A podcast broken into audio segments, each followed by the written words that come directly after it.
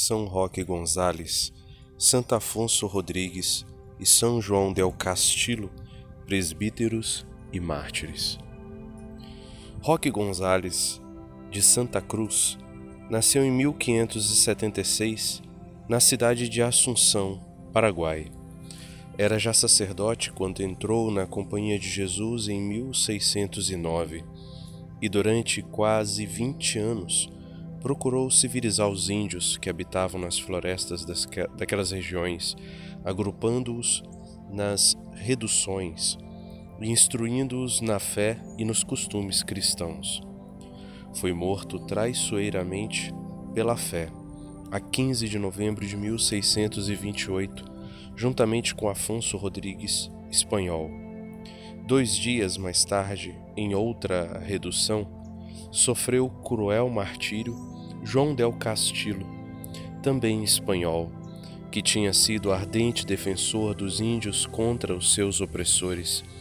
Estes três sacerdotes jesuítas, martirizados na região que hoje é Diocese de Santo Ângelo, foram canonizados pelo Papa São João Paulo II em 1988.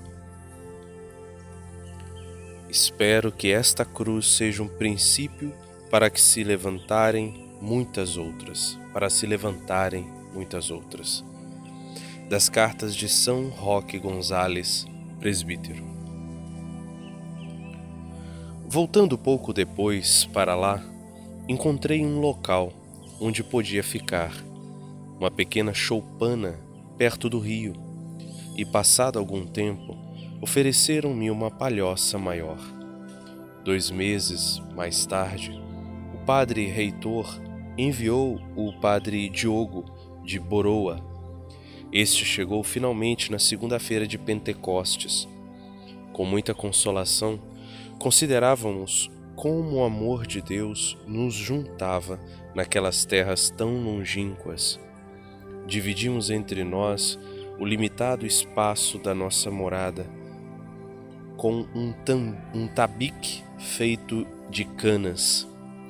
Ao lado tínhamos uma capela, pouco maior que o próprio altar, em que celebrávamos a missa.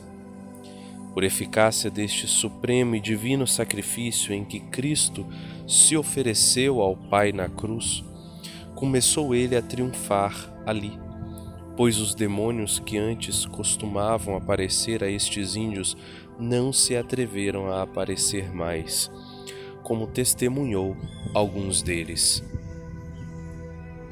Resolvemos continuar na mesma palhoça, embora tudo nos faltasse. O frio era tanto que nos costumava adormecer.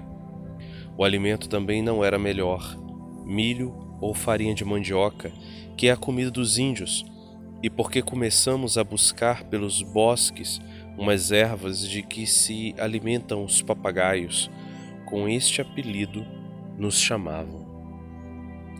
Prosseguindo as coisas deste modo e temendo os demônios que, se a companhia de Jesus entrasse nestas regiões, eles perderiam em breve o que por tanto tempo tinham possuído, começaram a espalhar por todo o Paraná que nós éramos espiões e falsos sacerdotes e que trazíamos a morte em nossos livros e imagens.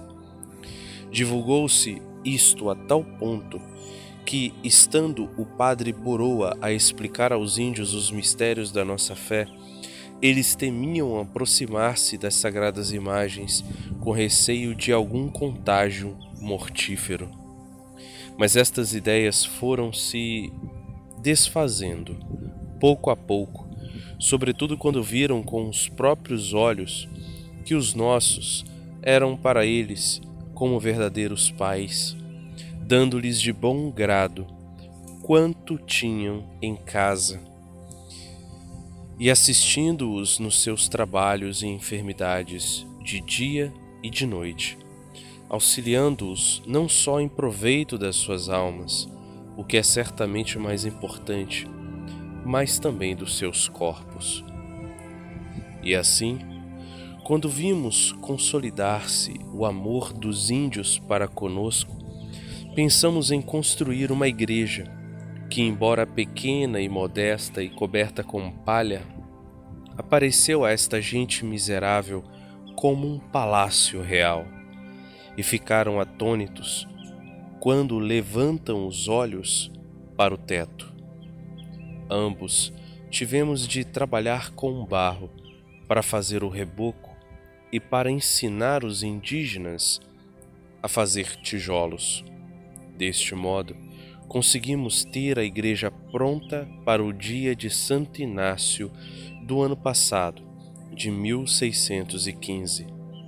Neste dia, celebramos lá a primeira missa e renovamos os nossos votos. Houve ainda outros ritos festivos, quanto era possível, segundo a pobreza do lugar. Também quisemos organizar umas danças, mas estes rapazes são tão rudes que não conseguiram aprendê-las.